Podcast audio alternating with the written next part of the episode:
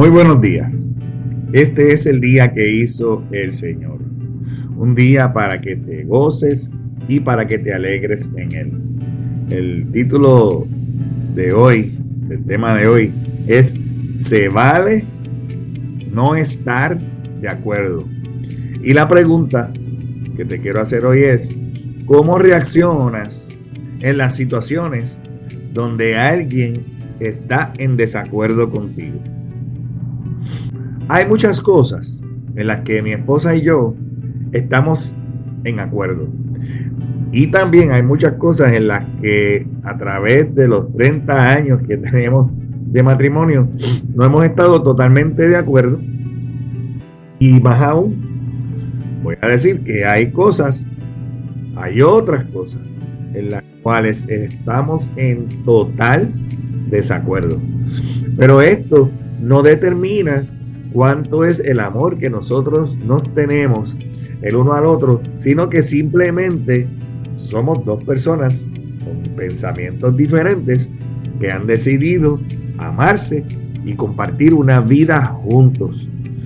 Si pensáramos todo el tiempo exactamente igual, perderíamos la oportunidad de alcanzar y de buscar cosas diferentes. Porque es que en la diversidad de pensamiento hay una gran ventaja que nos puede llevar al mejoramiento continuo si esta diversidad es manejada correctamente. Además, si pensáramos igual en todo, nuestro matrimonio sería bastante aburrido. Hoy te invito a que vayas a la palabra de Dios, a el libro de los Hechos de los Apóstoles, capítulo 15, versículos 37 al 39 y allí vas a poder leer las siguientes palabras. Bernabé estuvo de acuerdo y quería llevar con ellos a Juan Marcos. Pero Pablo se opuso terminantemente, ya que Juan Marcos los había abandonado en Panfila y no había continuado con ellos en el trabajo. Su desacuerdo fue tan intenso que se separaron. Bernabé tomó a Juan consigo y navegó hacia Chipre. Pablo escogió a Silas y al salir los creyentes lo encomendaron al cuidado misericordioso del Señor. Luego viajó por toda Siria y Cilicia fortaleciendo las iglesias. En este capítulo de los Hechos de los Apóstoles comienza con un evento que te, que te describe una gran eh, diferencia de pensamiento, un gran desacuerdo. Este desacuerdo era teológico, era un desacuerdo entre los cristianos de ese tiempo. Pablo y Bernabé fueron enviados allí para ayudar a reconciliar esas diferencias y a llegar a un acuerdo, lo cual pudieron lograr. Puedes ir a leer eh, esos, primeros versículos de este capítulo. Pero lo curioso es que luego de que ellos resolvieron ese conflicto entre, entre las personas ese lugar, en un asunto que parecía bastante complejo, y ahora Pablo y Bernabé, en un asunto personal y mucho menos complicado, entran en un desacuerdo de criterio lo suficientemente fuertes para causar que ellos se separaran y tomaran caminos diferentes. Lucas, quien es el escritor de este libro, no nos describe, no nos establece quién de los dos tenía la razón. Pero lo importante es resaltar el efecto que ese desacuerdo tuvo entre ellos.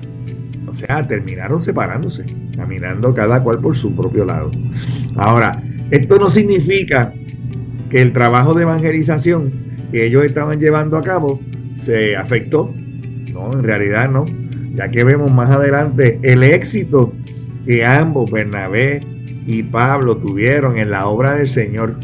Y también vemos en otras cartas cómo el mismo Pablo describe y habla de Marcos y deja saber que Marcos, Juan Marcos, ese que fue la causa de la discordia, de la discusión entre Pablo y Bernabé, ahora luego de eso vemos a Juan Marcos caminando y ministrando junto a Pablo.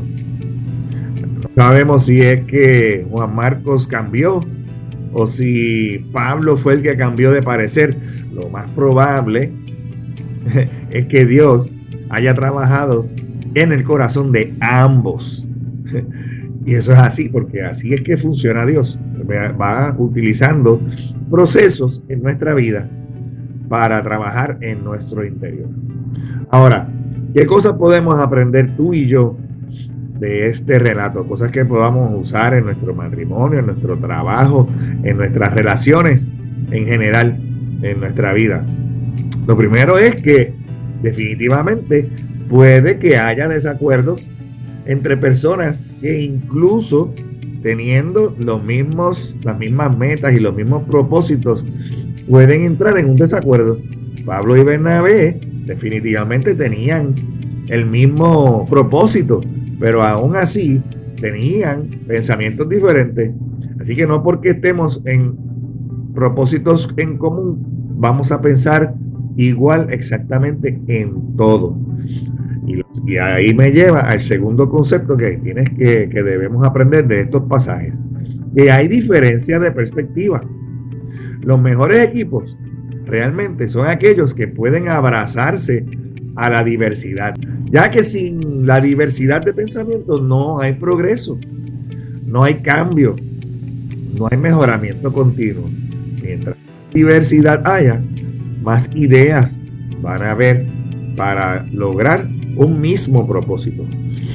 Y lo verdaderamente importante debemos aprender en este caso, que en este caso Pablo y Bernabé no pudieron ponerse de acuerdo y se separaron por caminos diferentes, lo que no se discutió jamás o lo que no se descontinuó jamás fue la importancia de la obra del Señor y la, la continuación de ese trabajo de evangelización, para la cual ambos fueron llamados. De hecho, de esta manera, cada cual por su lado, tuvieron mucho más alcance eh, que el trabajo que hubiesen logrado ellos dos juntos todo el tiempo. Se separaron y su impacto se multiplicó.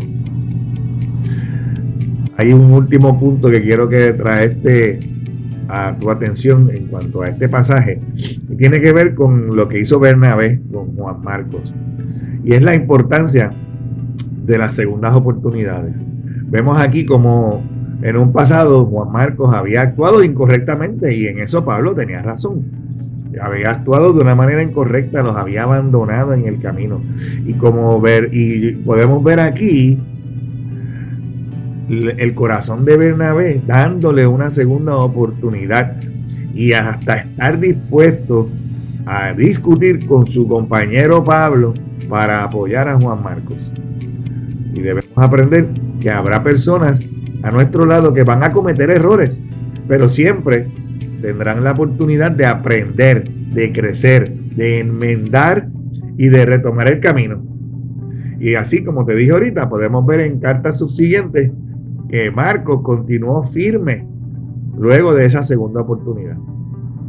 Hoy es el día en que tú puedes hacer la diferencia. Hoy es el día de que tú puedes ser diferente. Hoy es el día en que puedes analizar de la manera en que estás reaccionando ante los desacuerdos que tienes con otras personas y mirar tu corazón, porque eso te va a definir en tu vida como cristiano. Hoy es el día que hizo el Señor para que te goces, para que te alegres en Él. Que tengas un excelente resto del día y que Jehová te continúe bendiciendo en el nombre de su Hijo Jesucristo. Amén. Si este contenido ha sido de bendición para tu vida, te invito a que lo compartas con otras personas, a que te suscribas a nuestro podcast y que nos sigas en nuestras páginas en las redes sociales.